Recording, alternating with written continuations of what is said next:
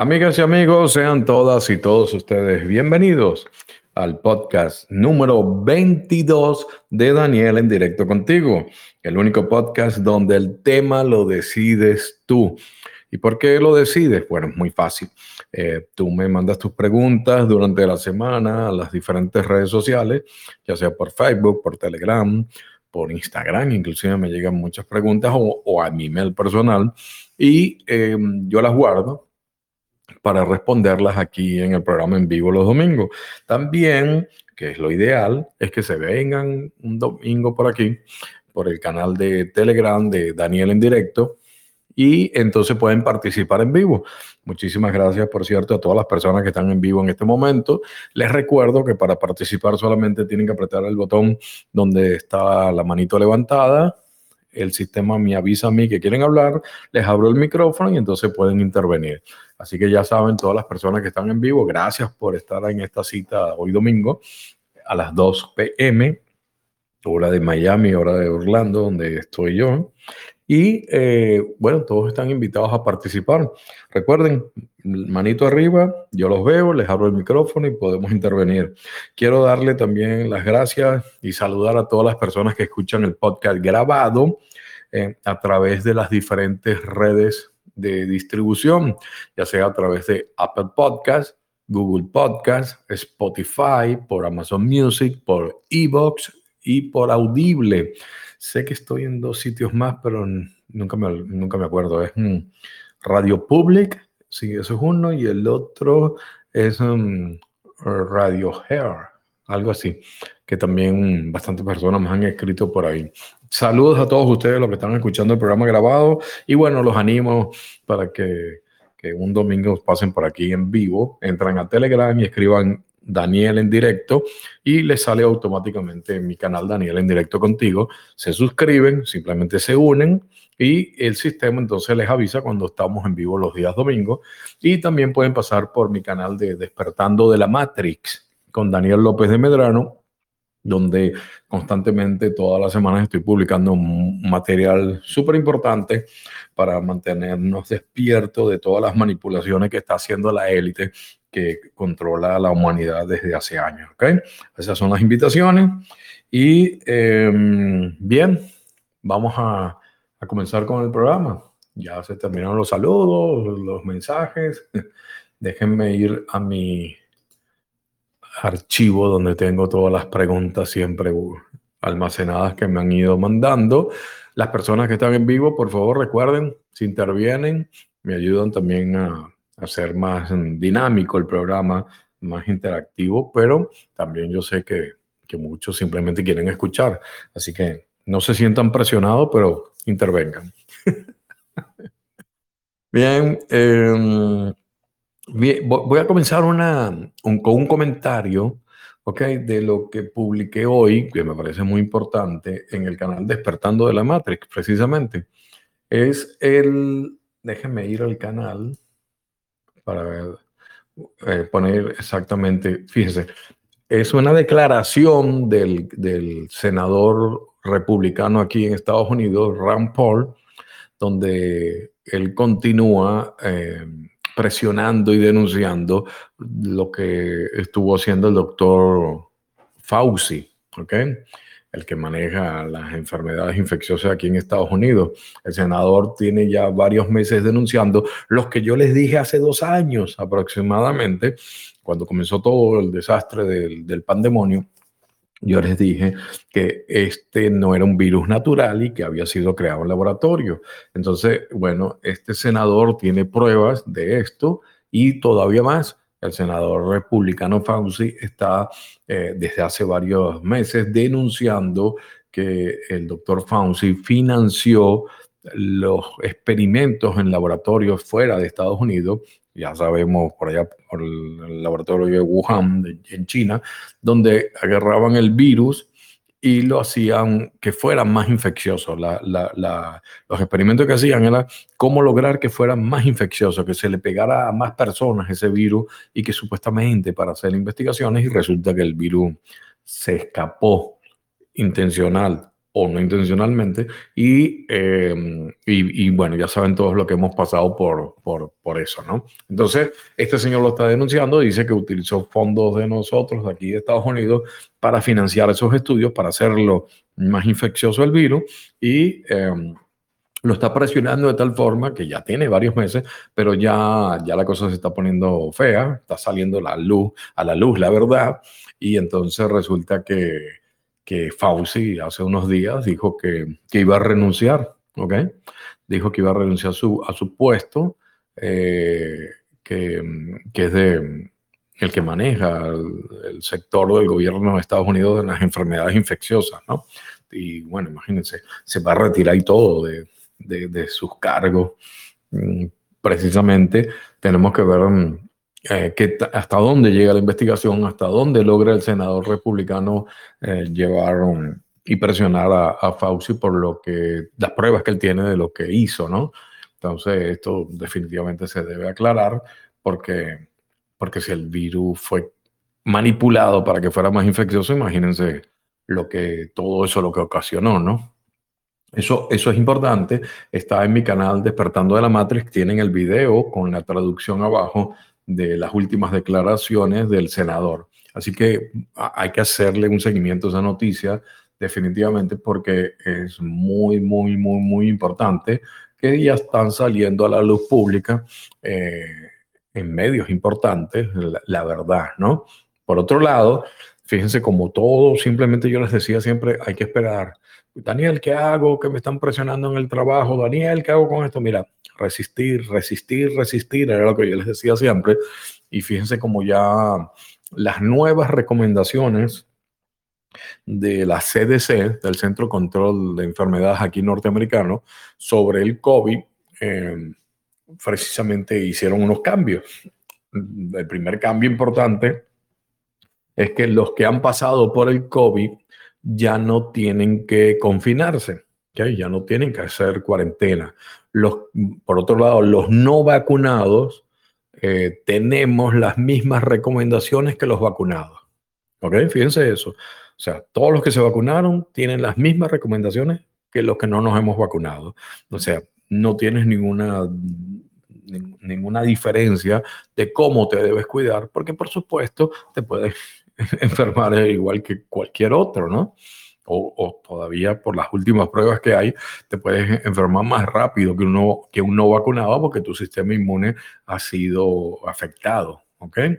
Los estudiantes, ahora los estudiantes pueden estar en clase si han pasado por el COVID, algo lógico. Si estuviste enfermo, ya tu sistema inmune automáticamente eh, hizo su trabajo y ya, ya tienes cómo combatir el COVID, ¿no?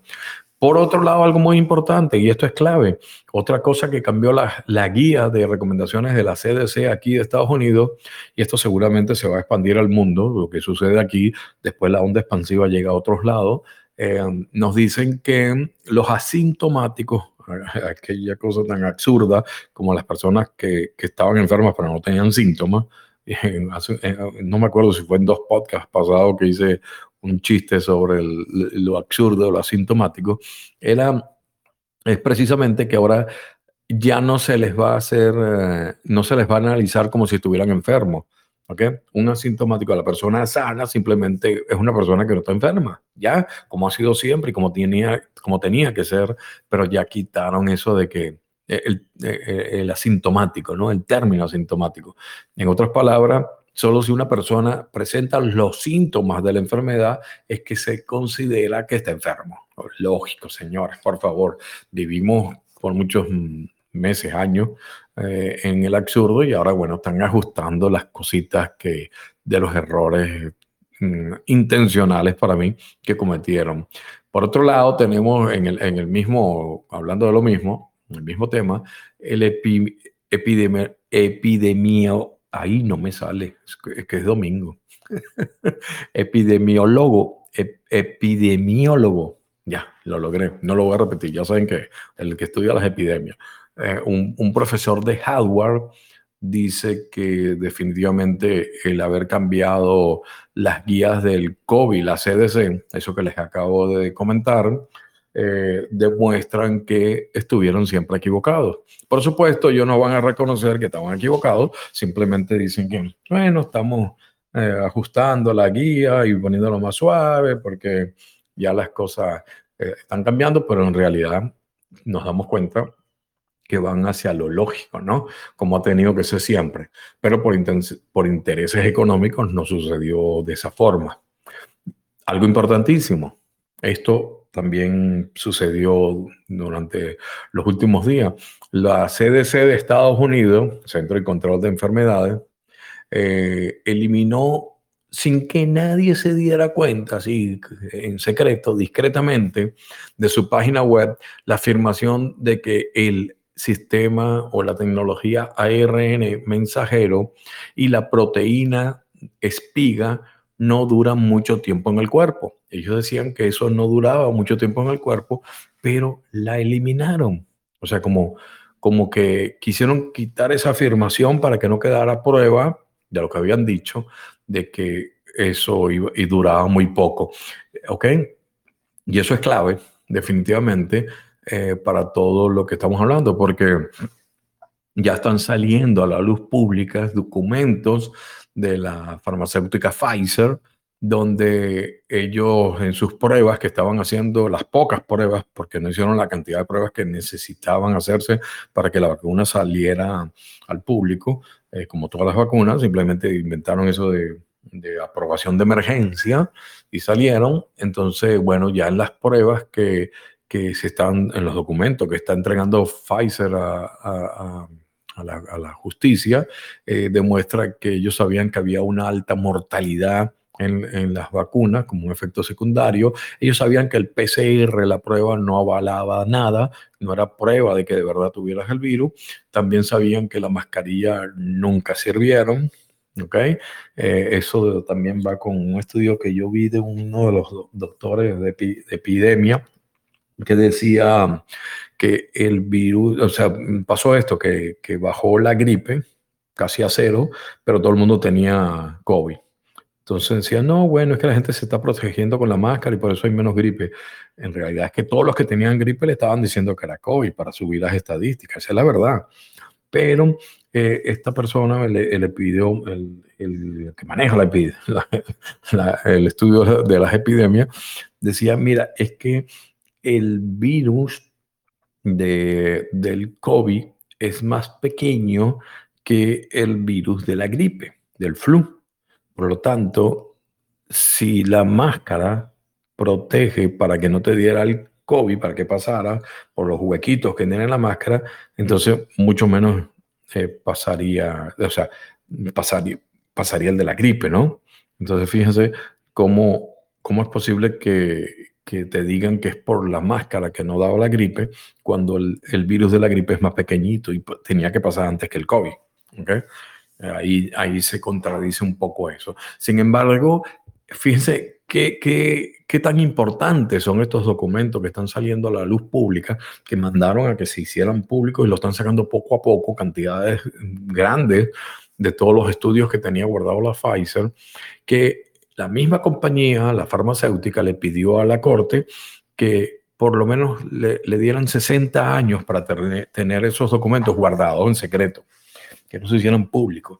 Y la corte dijo que no, que los tenían que hacer públicos. Pero eso se estila mucho, esconder. Por ahí todavía está oculto los documentos de la investigación de, del asesinato del presidente Kennedy, porque están involucrados muchísimas eh, personas y, y organismos de aquí de Estados Unidos. Entonces, todavía está guardado eso, donde salen de verdad quiénes fueron los autores intelectuales eh, del, asesinato del presidente Kennedy, está guardado porque un tribunal decidió guardar por no sé cuántos años. Bueno, la Pfizer también quería ocultar esos documentos por 60 años, pero un juez le dijo que no, que empezaran a liberarlo. Y eso que se está liberando, entonces está demostrando todo lo que decíamos nosotros, los locos que no nos vacunamos, de que esto era un gran experimento y de que no era seguro. ¿Okay? Ya todo se está demostrando, todo está saliendo, solamente teníamos que esperar un poco. Por otro lado, Eh, terminando con el tema de actualizándoles ahí de la información de las vacunas, cada vez es más evidente eh, la cantidad de efectos secundarios de países que están permitiendo que las personas demanden por efectos secundarios a, farmacéuticas, a, hospitales, cada vez está saliendo mucho más información, por supuesto, fuera de los medios convencionales que no lo van a reconocer. Pero sí ha llegado una información que me han compartido muchos, muchos, muchos de ustedes, donde habla de una supuesta sentencia del Tribunal Supremo eh, de Justicia aquí de Estados Unidos, supuestamente donde el senador Robert F. Kennedy Jr., familiar de, del presidente Kennedy, fallecido presidente Kennedy, decían que ganó un juicio contra las farmacéuticas. Entonces reconocía de que las vacunas no eran vacunas y que, no, y que el Tribunal Supremo de Justicia supuestamente confirmaban eh, que, que, era casi el daño que hacía eh, el ARN mensajero, ¿no? La, la técnica del ARN mensajero. Pero em, esto es mentira, definitivamente, esto es falso, lo estuve investigando y lo más lógico era que, que, el senador Kennedy eh, pusiera esa información que había ganado una pelea con el Tribunal Supremo de Justicia, imagínense, lo pusiera en su cuenta de Twitter. Es más, le hiciera un ping y lo mantuviera ahí fijo todo el tiempo, pero en realidad estuve busca, que busca, que busca y no aparece en ningún lado que esa información sea cierta. Inclusive los links que me compartían muchos de ustedes que me mandaban mira Daniel, ya reconocieron esto, es que iban a, páginas de supuestos medios de comunicación em, con una, tratando de poner una imagen seria al medio, pero las fuentes de verdad no eran nada confiables. Esto es algo que tenía que haber salido en, sitios fuertes o de repente, qué sé yo, en Fox News, eh, un medio que, que mal o bien está todavía apoyando este lado, el grupo de los que estamos aquí en contra de que se aplique la agenda globalista, ¿no? Entonces, definitivamente no, no conseguí prueba de que eso fuera de verdad. Y si quieres entender cómo funciona lo del ARN mensajero, em, puedes irte al podcast ah, número no sé cuánto, ya te digo, el podcast número 3 eh, de Daniel en directo contigo, yo hablo sobre cómo funciona la, la técnica, la ARN mensajero. Por eso es clave que entiendas que e, ese, ese, ese sistema, eh, esa técnica del ARN mensajero, que su propio creador, ganador del premio Nobel, reconoció que no estaba hecho para eso, eh, simplemente está haciendo que tu cuerpo genere el virus. No es que te inyectan el virus atenuado, es que tu cuerpo genera el virus, lo, lo produce por un hackeo que le hacen a tu sistema a tu, y, van a sacar información de tu ADN, ¿ok? Están modificando genéticamente y entonces em, generan a través de la, de la, de la proteína espiga, eh, genera precisamente el, el, virus dentro de tu cuerpo. Tu cuerpo se convierte en una fábrica del virus para que supuestamente después tu sistema inmune vaya y lo ataque. Pero resulta que hay muchas pruebas de que eh, ese switch que se activa no se desactiva tan fácil y sigue generando el virus o se te aloja en algún órgano y ataca tu sistema inmune creyendo que, que, que, el virus está ahí, lo ataca y te ataca el hígado, te ataca otro, otro órgano. Y, y es precisamente eso es lo más importante de lo que ha ocurrido últimamente es que la CDC eliminó precisamente esa frase donde, donde decía en su página web que el sistema, la tecnología del ARN mensajero y la proteína espiga no dura mucho tiempo en el cuerpo. ¿Por qué lo borraron? ¿Por qué lo quitaron? Simplemente porque es todo lo contrario, que sí dura, que se queda en el cuerpo y por eso mucha gente sigue sufriendo de efectos secundarios. Así que estas noticias mm, yo las comento así eh, aquí en el podcast por encima, no comparto mucho por las redes. Yo sé que muchos de ustedes se han vacunado por X motivo, eh, pero, pero trato de, de, no darle malas noticias a los que se vacunaron, pero sí tengo que informarle también a los que no nos vacunamos que de verdad hicimos algo, de verdad que, que estaba dentro de lo lógico. ¿Ok? A pesar de que todos nos atacaron, a pesar de que todos nos dijeron que estamos locos, a pesar de que nos pusieron como los malos de, la historia, eh, definitivamente algo de razón teníamos que ya estamos viendo después de dos años el resultado de estas investigaciones y lo que está saliendo al público, como les comenté aquí desde el principio. ¿Ok? Bien, em, eso fue un, un resumen bien simpático de todo lo que se está moviendo, señores. Fíjense que simplemente tenemos que estar esperando. Voy borrando aquí los puntos que tenía pendiente, lo de la CDC y todo eso lo vamos a, continuar haciendo. Esto no lo he publicado en el blog, voy a ponerlo en el, en el canal. Después lo voy a publicar, lo que borró la CDC. Eso es importante. Bien, eh, gracias a todas las personas que están en vivo. Les recuerdo que para intervenir solamente aprieten el botoncito con la manito levantada para em, hacer su pregunta, su, eh, duda que quieran eh, presentármela aquí en el programa en vivo. Y em, inmediatamente entonces yo le abro el micrófono a todos ustedes, que los que quieran intervenir. Recuerden, aprieten el botón, levantan la mano, yo lo veo en el sistema y entonces pueden intervenir. Susi Ledesma se animó, Susi dijo, aquí voy, y apretó el botón Susi. Susi, estoy abriendo el micrófono, ¿cómo estás? Bienvenida, feliz domingo. Aprieta ahora el botón una sola vez y se activa el micrófono. Ah, sí, listo. ¿Ya me escuchas? Sí, ya te escucho, ¿cómo estás? Pues muy bien, Daniel, aquí escuchándote y siguiéndote. Yo te sigo desde el 2012. Entonces, este, pues estoy muy contenta aquí de, seguir tus pasos y, pues todo lo que tú me dices que, investigas y que sabes por qué funciona, yo la verdad es que creo mucho en lo que dices porque lo he visto. Entonces, bueno. Qué bueno, y, si estás desde el 2012, entonces, bueno, voy a tener que hacer un, trofeo, una medallita, una cosa así a todas las personas que me siguen mis mensajes de hace años. Sí, es que yo te vi, ¿sabes qué? Me acuerdo que una vez yo entré a YouTube y en ese tiempo yo estaba buscando algo de el despertar de conciencia de los mayas, todo eso, y encontré un documental tuyo, un, un video larguísimo, o de varias frases, de varias partes, pero lo vi todo, todo, todo, hasta me sentaba como verlo como una serie. Entonces, este, eso eran tres, tres, tres partes y, duraba como cinco horas la conferencia esa que di. Se dividieron en, analizando los cambios, algo así, de, todo lo que venía y todo lo que decía en esa época eh, lo estamos viviendo todavía, lo estamos viendo, ya lo, que, lo que avisaba. Qué bueno, Susi, gracias por estar. Sí, y ¿sabes por qué me llamaba mucho la atención? Porque de verdad yo ahí tenía como, como que me quedaron muchas cosas claras que no entendía, incluso hablabas acerca de, de la vibración del sonido, del agua, de por qué vamos, de por qué es bueno decretar y pensar en positivo. Yo eran cosas que yo no entendía, que nada más escuchaba que decía la gente, pero no sabía por qué. Y entonces me gustó mucho la explicación y por eso te empecé a seguir y seguir hasta que tomé el curso de escritor digital contigo y pues te seguí más. claro, ya, ya, ya, ya te pegaste. Es que una cosa clave, yo te los decía ahí cuando estuvieron el grupo que estuvo en el taller, la primera generación de escritor digital, siempre les decía que era muy importante que, que le, que le, llegara el mensaje a las personas que están leyendo o no están escuchando, en el caso de una conferencia. Eh, es muy importante que el mensaje llegue. De nada sirve que tú te luzcas ahí, wow, este sí sabe, y utilizando términos ahí rebuscados para darte la de más inteligente, cuando en realidad no puedes explicarlo. Entonces siempre digo lo que decía Albert Einstein, si, si de verdad manejas un tema, tienes la capacidad de poderlo eh, explicar con palabras simples. Esa es la única forma. Si alguien no puede explicar algo en palabras simples, es que de verdad no maneja el tema complicado. Así que ese siempre lo aplico y siempre trato de irme a ejemplos y cosas de esas para que la gente lo entienda.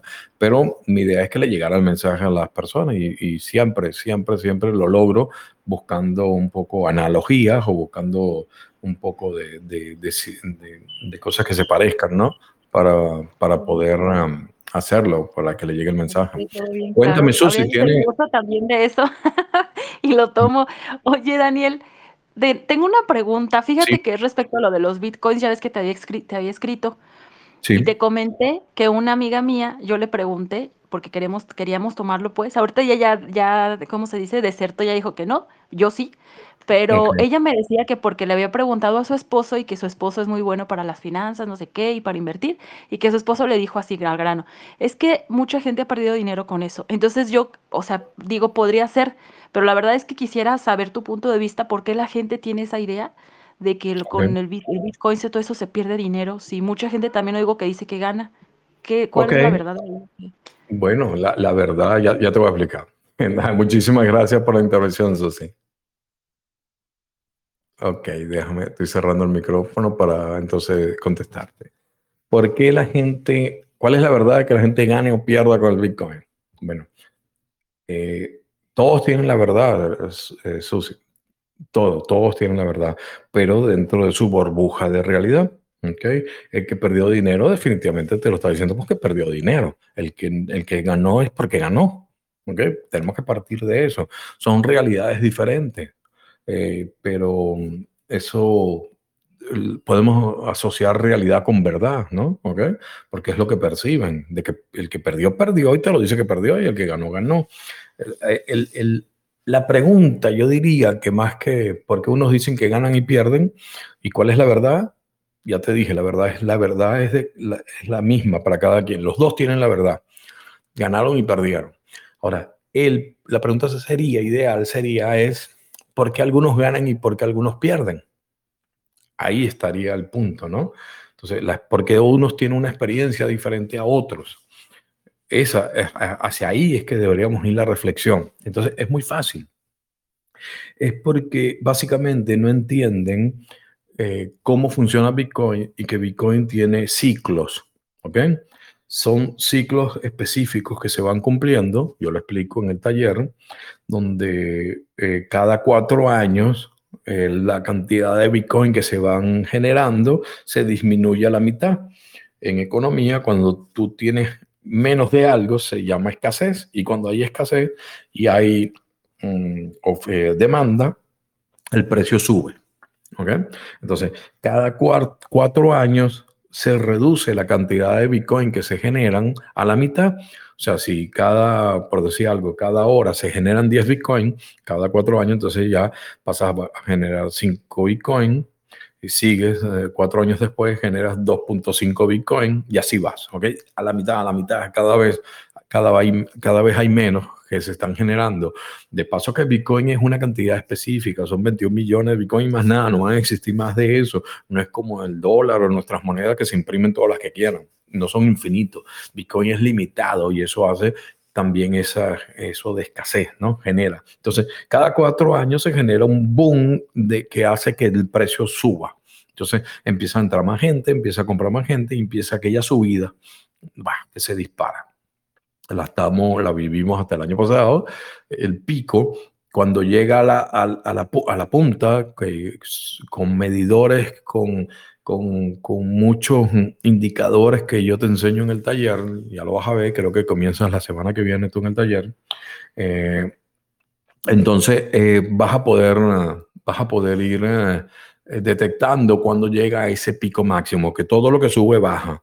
Eso, eso es una ley universal, la ley del péndulo, lo que te habla el Kibalión, el péndulo, ¿no? Lo que va por un lado va para el otro después con la misma fuerza. Entonces, eso también lo puedes aplicar en, en la bolsa, lo puedes aplicar en, en los precios de, de las criptomonedas sube, baja, van por ciclo, sube o baja o baja y sube, es lo mismo, son impulsos y retrocesos que se generan y después te empiezas a asociar y ves el movimiento como se va generando. ¿Qué pasa? Que cuando sube y sube, entonces después llega un pico y empieza la corrección y las correcciones, cuando el pico fue muy grande, muy rápido y alto, entonces las correcciones también son fuertes, pero esta caída que está sucediendo ahorita del Bitcoin es algo que, que estaba previsto para los que conocemos cómo funciona. En mi grupo privado de Telegram eso lo hablamos como, como nada. Mira, ya viene la gran caída, les decía yo, prepárense, entonces si quieren comprar más o si quieren vender arriba y compran más abajo y compran más, todo eso lo sabíamos. A, ninguno de nosotros que están en mis talleres nos agarró de sorpresa. Más bien estábamos esperando para comprar más. En, mis cálculos yo, yo lo veo otra vez en 17.500 pronto, que fue el pico que dio de la bajada, después que venía de 69, por ahí, 70 mil dólares. Eh, pero, pero ya lo conocíamos. Entonces, ¿Por qué unos ganan y pierden? Porque no conocen los ciclos, Susi, simple. Entonces tú compras cuando está subiendo, porque todo el mundo está comprando, y compraste allá en 60 mil dólares y después ¡guau! se vino para abajo. Entonces la gente se asusta y vende, y venden en pérdida, porque no entienden que si lo guardas en tres años, cuatro años, vas a tener más. los que compraron en 20 mil dólares en el 2018, se vino abajo a 3 mil dólares el Bitcoin, después de haberlo comprado en 20 mil. Muchos vendieron cuando iba en 8 mil, cuando iba en 5 mil, cuando iba en 3 mil, vendieron en pérdidas porque lo compraron en 20 mil. Pero los que aguantaron, tan solo tuvieron que esperar dos años y medio a tres años y ya el Bitcoin estaba en 40 mil otra vez. ¿Ves? Entonces, tú no ven, si tú no vendes, no pierdes nunca, porque el Bitcoin siempre lo vas a tener. Eso es clave. Si no vendes, no pierdes.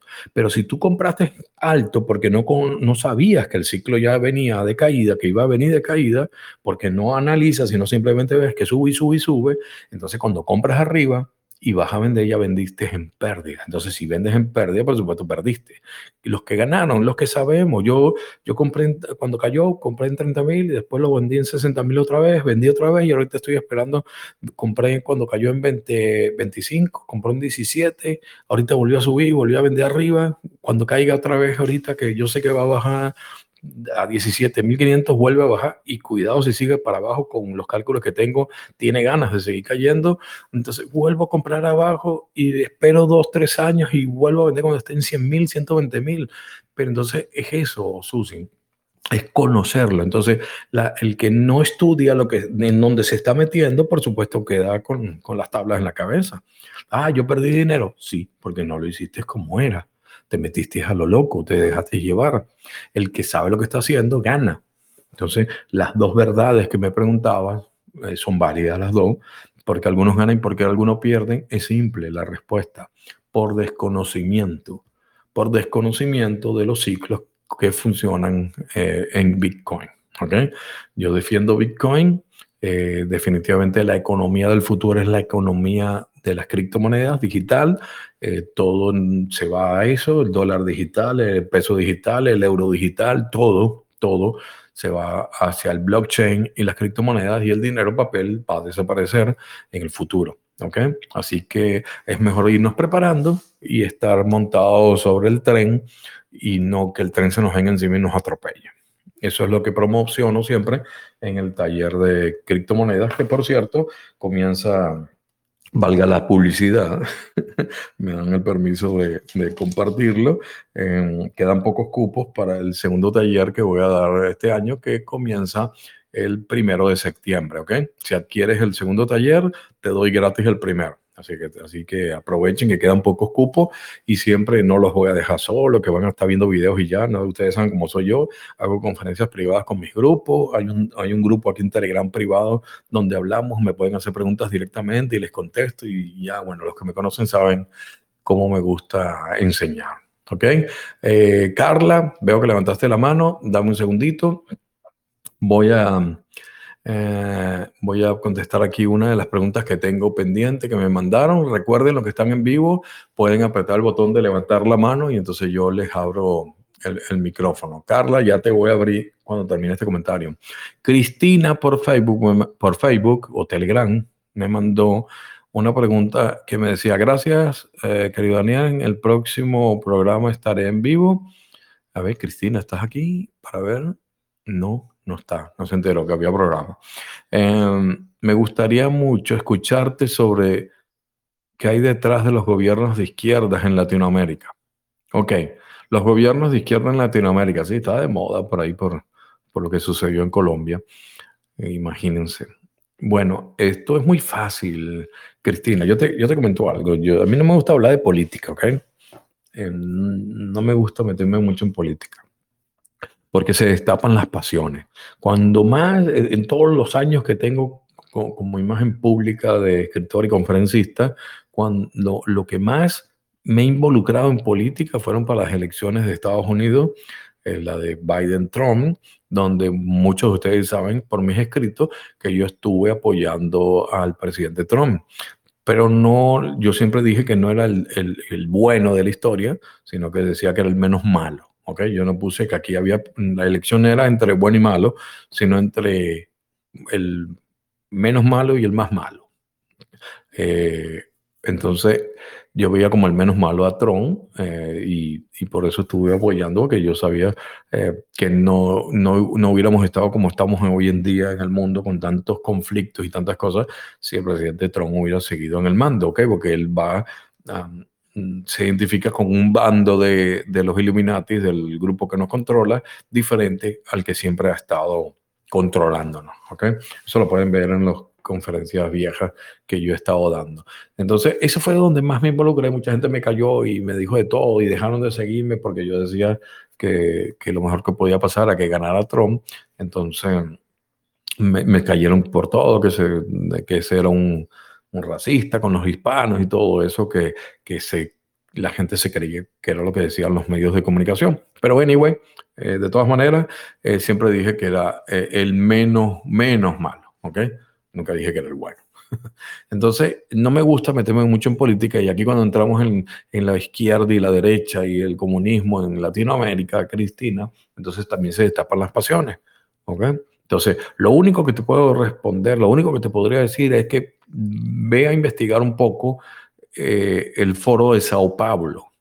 De ahí surge todo esto que se está viviendo en Latinoamérica, de ahí esos planes donde está metido un poco el Partido Comunista Chino, sobre todo también eh, los cubanos, ¿okay? la inteligencia cubana, y todo era un plan de cómo lograr que el comunismo llegara y la izquierda dominara todo lo que era eh, nuestros gobiernos de Latinoamérica, ¿ok? Sudamérica sobre todo. Así que mm, puedes investigar, por ahí parte, por el Foro de Sao Paulo, y vas a ver cuáles eran los planes de todo esto, en vez de llegar con golpes de Estado y ese tipo de cosas, o con a la fuerza, em, empezaron a planificar para llegar por los votos. Y así entonces tenemos esos casos como lo que sucedió en Argentina, lo que sucedió en Venezuela, y ahora en Colombia, ¿no? Y bueno, y sigue por ahí, sigue contando Chile y todos nuestros países, ¿ok? Pero ahí, estaba, ahí estaba planeado todo. Foro de Sao Paulo es la pista que te doy, Cristina, para que investigues, ¿ok? Eh, para no entrar mucho en, polémica. Eh, vamos a ver, Carla, voy a abrirte el micrófono. A ver, Carla, que me pediste para hablar y te prometí que te iba a abrir el micrófono. Ya está. ¿Cómo estás? Ok. Muy buenos días, ¿cómo estás? Bueno, aquí son buenos días aún. Aquí son buenas tardes, pero vamos a decir buenas y ya. Okay, muy buenas, muy buenas, buenas. Perfecto. Este, en varios podcasts he escuchado acerca de los que han salido de la religión, que nos involucran con lo de la nueva era. Entonces, para los que, como yo, hemos salido de la religión, ¿cómo hacerle para seguir teniendo fe? Como si, si, es que la palabra correcta es fe. Y, o sea, ¿cómo, cómo guiar a mis niños para que, para que sigan teniendo fe.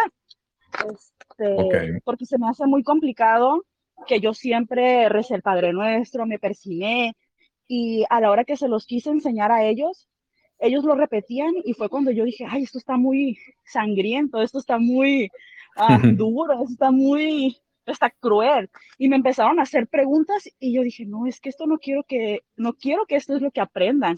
Este, y, y fue como el clic que tuve para decir, o sea, la religión no es el camino que quiero, pero sí me siento como que, ¿y ahora para dónde? Entonces, alguna guía que, que, nos puedas dar, por favor. Claro, y entonces, entonces te pones a escuchar a Daniel y te dice que la nueva era no es el camino y ya dijiste, bueno, ¿y ahora a dónde voy? Exactamente. Ya, ok, perfecto, Carlos, un besote, ya, ya te respondo, gracias. Qué bien, fíjate, la religión. Hay, hay, que tener claro, yo creo que lo tengo en mi podcast, eh, perdón, en mi podcast, en mi, en mi blog, la diferencia entre religión y espiritualidad. No es lo mismo. A pesar de que las religiones em, se apoderaron del concepto de espiritualidad, y cuando tú dices voy a hablar de temas espirituales, la gente se cree que vas a hablar de religión, no es así. ¿okay? Eh, son, son dos conceptos totalmente diferentes. Entonces, te lo digo porque yo también salí de, después de 40 años de la religión católica, pero, pero yo sí te puedo decir, eh, Carla, eh, que, que, fui católico de los, de, los de católicos. Ahí yo, yo no faltaba misa los domingos. ¿ok? Eh, pero, o sea, yo cuando hago las cosas las hago bien. si me dedico a algo, me dedico. Pero mm, después empecé a despertar. Te recomiendo mucho un. Está en mi, en mi blog también, lo puedes escribir. Un, un documental que es Cómo Jesús se convirtió en Cristo y ahí fue cuando empecé a, destapar la mente, wow, y darme cuenta toda la manipulación de la Iglesia Católica, sobre todo. ¿okay? Cómo Jesús se convirtió en Cristo. Está narrada por un teólogo súper reconocido, es tan reconocido que, es un profesor de teología, que hasta el Vaticano lo llama muchas veces para, algunas investigaciones o estudios que hacen, lo llaman a él. Y el tipo explica cómo la imagen de Cristo fue creada y, cómo intervino el Imperio Romano y el, Constantino, el, el, concilio de Nicea y todo eso, cómo fueron manipuladas las Biblias y los, los textos sagrados. ¿okay? Te recomiendo mucho para, como para que ah, eh, refuerces todo esa, eso que sientes, que te separó de la, de la religión y entienda por dónde iba la manipulación. Eso siempre es bueno también eh, para, para, que nosotros nos apoyemos en que, bueno, no estamos tan mal, ¿no? Sin embargo, es complicado y sobre todo yo sé que salirse, sobre todo la gente que queda en, en, los grupos tuyos de religión, que te empiezan a decir, ay, te hiciste ateo, ya no crees en Dios, ya, y te empiezan a, así como, ay, no te vacunaste, es lo mismo, una religión que se creó de los vacunados y los no vacunados. Pero entonces, eh, eh, es, después que uno soporta todo eso, entonces tú dices, ok, empiezo el camino. Lo primero que se te presenta entonces es la tentación de la nueva era. Ya tú has escuchado todos los análisis que yo he hecho en los podcasts anteriores de muchos temas de la nueva era, de libros como, como el curso de milagros, ser uno todo eso, ya lo he analizado y, y lo han entendido la gente. Entonces, ¿a dónde ir entonces? ¿En qué creo? Me dices. Eh, ¿Dónde pongo mi fe? Bueno, que, que tú no estés en una religión no quiere decir que no creas en un concepto de Dios. Dios, el Dios en el que yo creo, porque yo sigo creyendo en un Dios, eh, no está limitado a una religión. Mi Dios es más grande, que, que, está encapsulado en un solo Dios. O sea, yo, mm, todas las religiones te hablan de un Dios y a la larga mm, termina siendo lo mismo, igual que hablar del universo, porque es, es, un todo, ¿no? Algo así como el Tao, que es todo. Entonces, si hay una, una, una conciencia más que una mente universal, yo prefiero decirle la conciencia universal, que es donde se controla todo y donde, se, donde, donde todo lleva el equilibrio, ¿no? Desde, desde donde surge todo y surgimos todos nosotros. Entonces, eh, el, que, el que creas en un ser superior como una energía superior, una energía de amor incondicional. Lo puedes buscar en mi blog también, un artículo que escribí que decía que Dios es agape. Eso quiere decir que es un amor incondicional. Agape, una palabra que te sale en la Biblia varias veces. Ahí, ahí tienes un análisis de todos los tipos de amor que se habla en la Biblia y entonces busca Dios es agape. Ahí está la, el, el, secreto de, de, lo que es la energía más poderosa y la vibración más alta a la que puede aspirar el ser humano es, ese, es eso, Dios es el amor incondicional. Entonces, eh, si tú crees en, en esa, en, en, ese ser superior, ya está, ahí puedes enfocar tu fe. Y ese, ese universo, Dios, mente infinita, conciencia universal, como la quieras llamar, cualquier concepto que le quieras colocar, es donde tú puedes enfocar tu fe y, y, donde tú puedes pedir ayuda igual que lo pedías de, de, la otra forma, ¿no? Ya no tienes que estar de repente haciendo una oración, no tienes que, estar rezando, sin embargo, todavía a uno le queda la influencia. Si estoy en un problema y la cosa se me pone fea, mm, empiezo a rezar el Padre Nuestro por costumbre, ¿no? Y eso no está mal que se haga o no se haga, simplemente es la intención que uno ya le coloque a eso, ¿no? Eh, pero eh, sí enfócate en que te conectes directamente con la fuente. Tú, tienes eh, como el teléfono rojo de Batman, ¿te acuerdas? Lo que veíamos la serie Batman. Entonces, el, el, comisionado tenía un teléfono para llamar a Batman directamente. Bueno, agarra Batman. No tenía que pasar por ningún intermediario. Era el teléfono rojo, era, la, era el teléfono rojo, era la línea directa con Batman. Bueno, nosotros tenemos nuestra línea directa con esta conciencia universal también.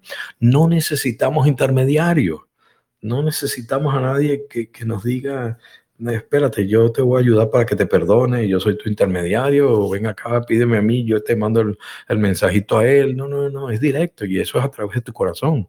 Conéctate con esa energía superior a través de tu corazón. Ese es el teléfono rojo de Batman que todos tenemos dentro, ¿ok? Entonces, eh, eh, llévalo a los niños hacia eso, te diría yo, te recomendaría a que entiendan su poder que tiene interno y cómo al estar en esa frecuencia conectada con ese ser superior pueden lograr todo lo que quieran en la vida, ¿ok? Eso, eso es importante. Entonces, ¿dónde pongo mi fe? Fue tu pregunta. Mi respuesta es pon la fe en ti. ¿Ok? Esa es de verdad mi recomendación, amiga.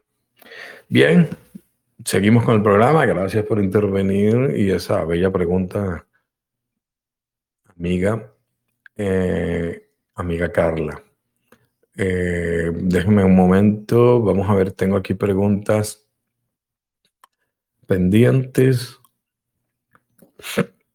Lili Acevedo me dice, Daniel, me encantó tu explicación sobre las diferentes teorías de cómo nos manipulan los medios de comunicación. Ah, gracias. Eso creo que fue el, el podcast pasado. Si no lo escucharon, de verdad una clase magistral ahí sobre la manipulación de los medios con, las teorías de Chomsky. ¿Ok? Se las recomiendo. Eh, ella me comenta, Lili, se lo comenté a mi hermana y me dijo que yo estaba loca. ¿Me puedes explicar por qué algunas personas no se dan cuenta de este tipo de temas que algunos llaman teoría de la conspiración? Gracias. Claro que sí, Lili, claro que sí. Qué bonito. La loca Lili y el loco Daniel que te dijo la idea. Bien, fíjate.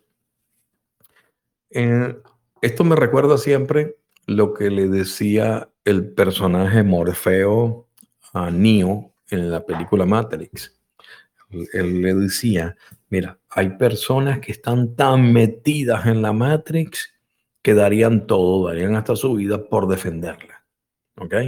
Y sin darse cuenta que todo es una ilusión, lo que están viviendo, creada precisamente por la matriz de control. Por eso se llama mi canal en Telegram Despertando de la Matrix, haciendo alusión un poco al concepto de, de la Matrix de la película, ¿no?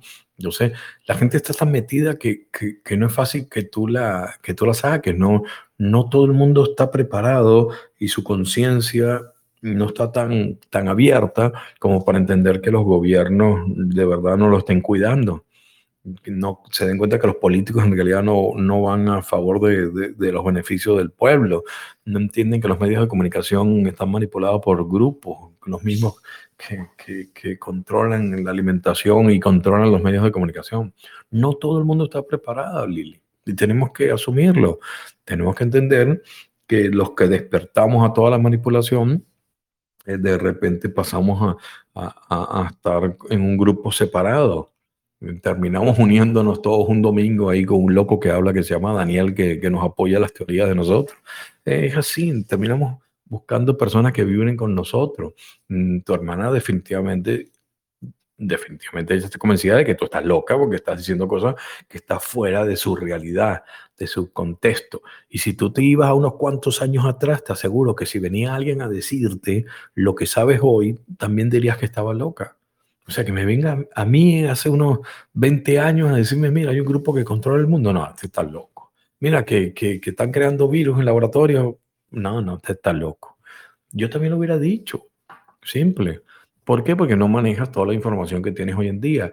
El, es imperdonable, es un pecado mortal definitivamente en la actualidad ser una persona, una persona eh, que, no, que no investigue, con, con, las facilidades que tenemos con el Internet, lo tenemos en la palma de la mano, escribir algo. Antes yo tenía que ir a una biblioteca, tenía que buscar, ir, eh, eh, irme a la casa del amigo que el papá tenía mejor de, más dinero y podían comprar una enciclopedia para poder investigar algo para el estudio.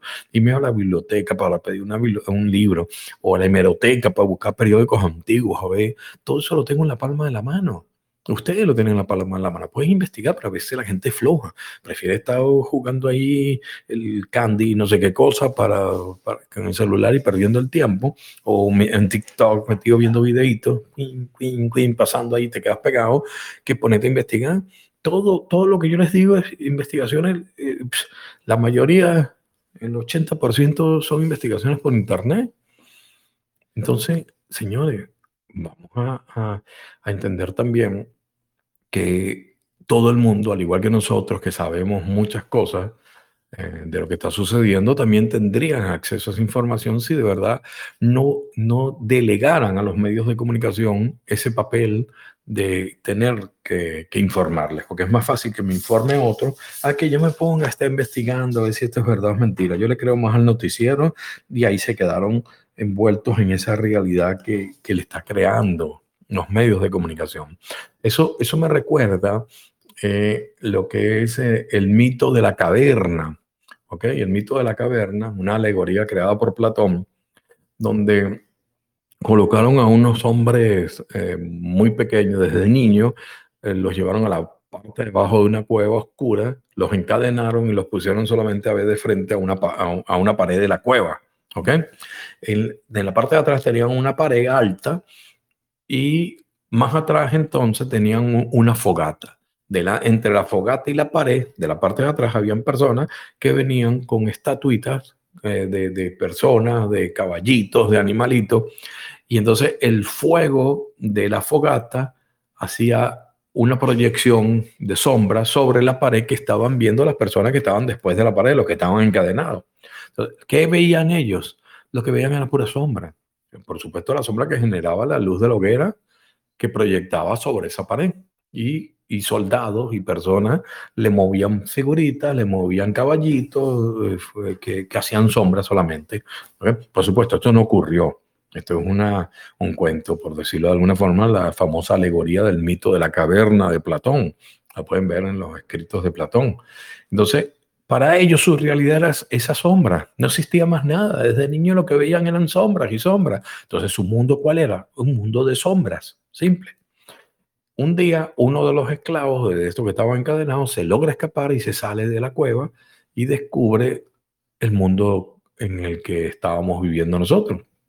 Descubren el cielo azul, descubre los colores, descubre los árboles, descubre que todo es corpóreo, descubre que las cosas no son solamente un mundo de sombras wow, aquel hombre alucina cuando ve todo aquello en el exterior y regresa a la cueva.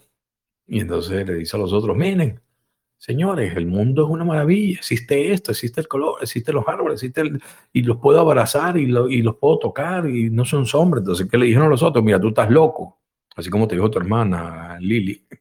Eh, eh, tú estás loco, eso no es posible, eso no existe. Y le decía, sí, pero vengan conmigo, vengan para que descubran eh, lo que es la realidad, el mundo que hemos tenido oculto. Y simplemente decían que no, decían que no, que no se iban a salir del mundo que conocían. ¿Ok?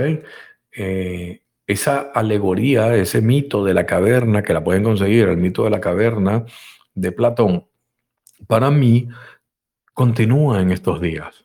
Todavía se sigue haciendo.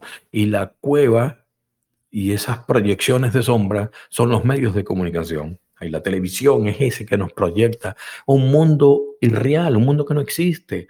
O sea, te proyectan lo que ellos quieren que tú creas que es la realidad. Si te mantienes en los medios de comunicación, en los noticieros de siempre habituales, simplemente vas a estar creyéndote esa realidad que son sombras, que es lo que te proyectan. Cuando despiertes, te darás cuenta que existe otra realidad totalmente diferente. Todos los que hemos despertado lo sabemos y terminamos viviendo muchos en, realidades paralelas, donde vemos a los que están dormidos y vemos a los que están despiertos.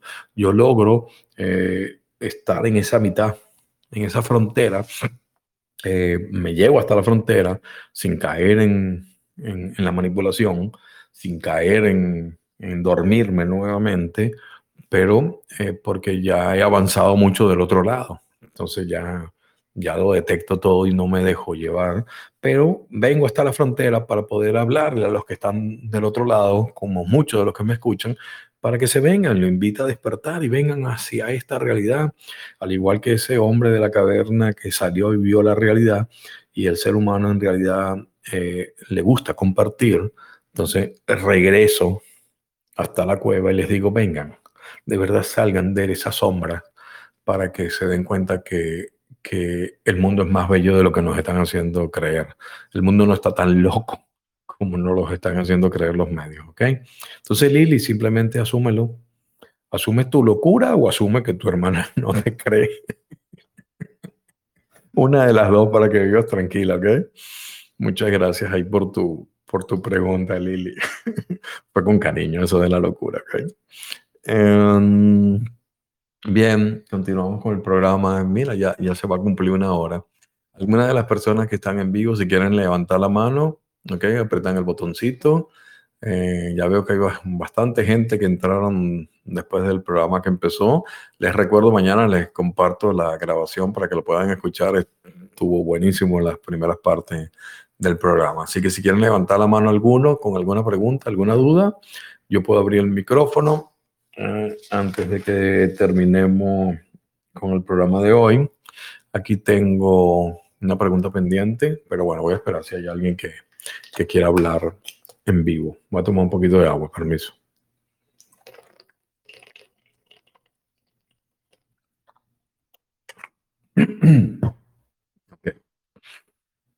Daniel, me dice Ricardo Burke.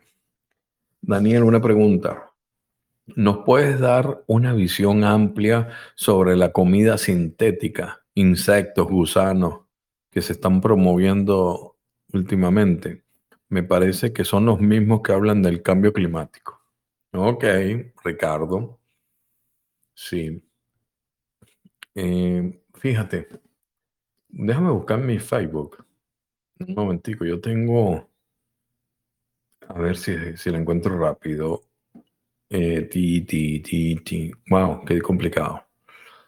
Eh, yo pensé que lo tenía a mano la, la foto que estoy buscando de una frase.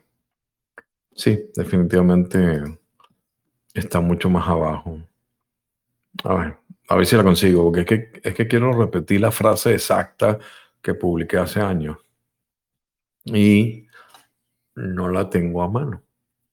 Mm, bien, es sobre, sobre, sobre el tema que me, que me planteas.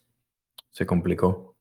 Wow, mm, sí he publicado si ustedes van a la parte de Facebook, en la parte de fotos, ahí es donde consiguen todos los artículos. Yo, yo siempre los artículos los publico como foto, una foto y le pongo el artículo para que no se pierda, porque si lo dejo solo como artículo escrito, entonces se pierde mucho eh, más rápido, ¿no?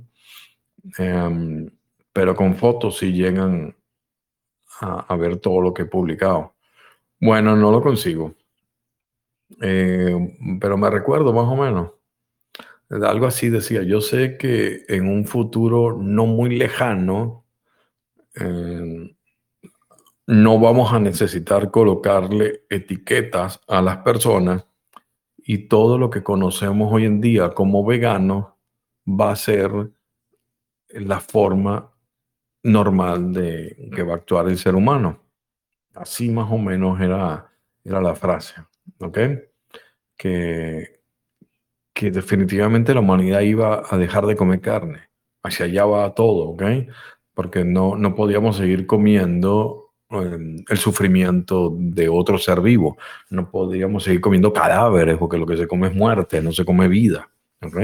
Entonces, hacia allá vamos. Ese es el futuro de la humanidad, dejar de comer carne. Y estas personas que nos controlan lo sabían.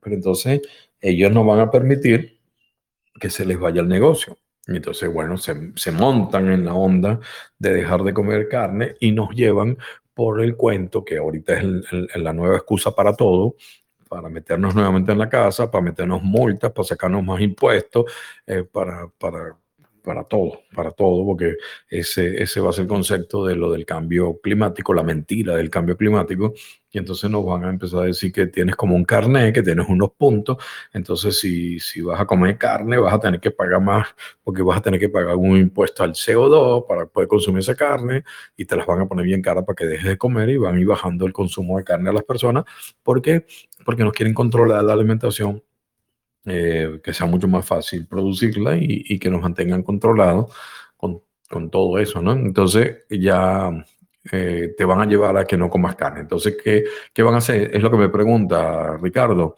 la comida sintética, ¿ok? Hasta ahorita yo, yo, yo entro dentro del grupo que se llama vegano, porque es más fácil decirlo, siempre digo vegano y ya, pero simplemente yo soy una persona que no come ningún tipo de, de carne ni productos que vengan de, de, los animales, ¿no? Excepto la miel, que cuando me enfermo tomo un poquito de miel con limón. Entonces, si fuera vegano, me caería todo el mundo encima cuando digo esto. Pero eh, sí utilizo todavía la miel, pero no estoy matando la abejita para comérmela. O sea, no, no, yo no como ni carne de res, ni, ni cordero, ni conejo, eh, ni, ni, pescado, ni marisco, ni molusco, nada que, que, que, esté vivo y que tenga corazón, porque hasta un camarón, una gamba tiene corazón, ¿ok? Entonces, nada que tenga corazón desde hace como 10, 12 años, no sé cuánto ya. Toda la familia mía también es vegana en mi círculo cercano. Entonces, mm, ¿A dónde va esto? La carne sintética. que el vegano come, yo como hamburguesas, pero, mm, por ejemplo, carne basada en, granos y, vegetales, ¿no? Más o menos unas mezclas veces se logran hacer imitaciones de carne. Pero la comida sintética es otra cosa. La comida sintética que te van a generar en laboratorio es que le sacan un pedacito de la carne, por ejemplo, de un pollo. El pollo sigue vivo, le están sacando como una muestra de la carne del pollo y eso lo colocan en, en, laboratorios, en, unos envases, con unos eh, elementos químicos que hace que esa carne se vaya multiplicando. Entonces, como, como decimos, como cultivar carne. ¿Ya? Le sacan el pellizquito que le sacan al pollo o a la vaca, lo ponen en estos contenedores y eso empieza con unos químicos a multiplicarse y multiplicarse y entonces van sacando carne y carne y carne sin matar el animal y sin necesidad de estar criando tantos animales para comer, ¿no? Entonces, esa es la comida sintética, pero em, por supuesto, eh, para el vegano, el concepto vegano, eso no, no lo comemos tampoco, no lo vamos a comer, porque viene directamente de, del animal, ¿no? Viene precisamente del ser vivo, ¿no? Y todavía peor si el que no crea en esto que se lo coma, porque está creado en laboratorio. Entonces imagínense la cantidad de químicos. Si ahorita nos meten el químico en la comida, imagínense la carne que ha sido eh, cultivada en laboratorio. Eso es peor todavía. Y eso es lo que quieren ir haciendo. Entonces, tenemos que empezar a, tener cuidado y alejarnos de todo ese tipo de cosas. Yo les recomiendo, por el estilo de vida que viene en el futuro muy cercano, es que comiencen a buscar comer granos, eh, balancear verduras, ese tipo de cosas, porque de verdad va, a cambiar la forma de comer. Otra cosa que nos están metiendo por la cabeza son los mismos del cambio climático. Me pregunta, sí, son los mismos del Foro Económico Mundial. Ese es parte del plan, de la Agenda, de la agenda 2030. Entonces, tienes que ver que van a empezar a meternos que comamos insectos.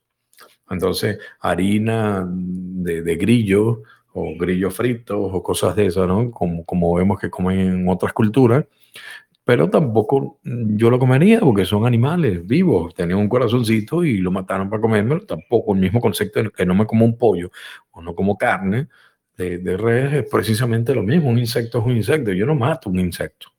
Desde, desde hace muchos años, antes yo vi una cucaracha y la mataba. Va a matar la cucaracha, pero ¿quién me hizo la cucaracha? Después lo entendí.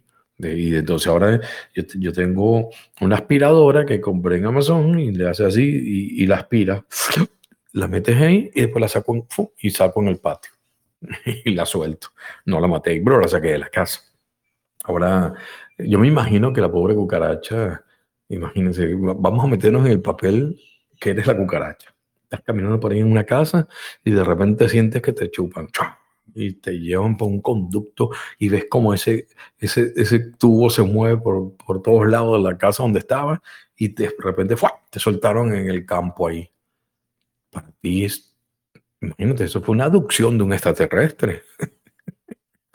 Yo siempre digo, la pobre cucaracha irá donde las otras y le dirá, yo estaba ya metido cerca de la cocina y de repente, ¡guau! me jalaba algo, una fuerza y me desaparecía, aparecía aquí en el campo con ustedes en el monte. No, tú estás loca, le dicen las demás amigas cucarachas. ¿Cómo es posible? Sí, sí, en serio, era un ser de otro planeta, era como una nave que, que vino y se posó sobre mí, me chupó. Eso me imagino siempre que agarra una cucaracha, yo me imagino a la pobre cucaracha después explicándole a las otras lo que le pasó, ¿no? La aducción, chal. Total que yo soy extraterrestre en la historia, que sabemos si a lo mejor hay seres más grandes que nosotros y aspiradoras mm, que nos succionan también, nos chupan y nos hacen y nos aparecen en otro lado. Pero bueno, un comentario simpático de, de, lo que pienso siempre que voy y capturo una araña o un, una cucaracha y ya no la mato, ¿no? Entonces, bueno, mucho menos voy a comerme los insectos, ¿no? Por esa razón. Entonces, sí vamos hacia eso y es a lo que quieren. Eh, la agenda está bastante acelerada, pero depende de nosotros que nos estemos preparando. Yo les recomiendo, vayan cambiando su, sus hábitos de aliment, alimenticios para que se preparen más rápido y no sean eh, presa fácil de, de, la manipulación y presa fácil de, de, que vayan hacia donde ellos quieren, ¿ok? Para que no terminen comiendo lo que no deben comer, empiecen a prepararse hoy en día ya. O sea, ya ese tipo de cosas a mí no me afecta porque, por el estilo de alimentación que ya tengo hace varios años. ¿Ok? Entonces, te respondí, amigo Ricardo. Y bueno, definitivamente llegamos entonces al final del programa de hoy. Nos pasamos ahí por unos 10 minutitos, creo, 5 minutitos, pero bueno, valió la pena. Estuvo simpático. Gracias a todas las personas que están en vivo. Gracias a todas las personas que participaron. Y también gracias a todos los que escuchan el programa después grabado por las diferentes redes. ¿okay? Los invito para el próximo domingo vengan aquí al Telegram, al canal de Telegram Despertando de la Matrix con Daniel López de Medrano. Tienes que ver que esté mi foto y que diga Daniel López de Medrano, porque ya otro le puso a un canal también Despertando de la Matrix y bueno, algunos se equivocan. Y entonces, bueno, te empieza a llegar información que no está filtrada por mí de que sepa que es verdad o es mentira y te puede empezar a poner nervioso o nerviosa. Eh, por otro lado, entonces también lo invito al canal de Telegram Daniel en directo. Escribes Daniel en directo contigo o Daniel en directo, sale el canal. Danielendirecto.com es el website donde puedes escuchar todos los podcasts anteriores y, la grabación de este también. ¿ok? Muchísimas gracias, feliz domingo y les mando un súper abrazo energético a todos. Gracias.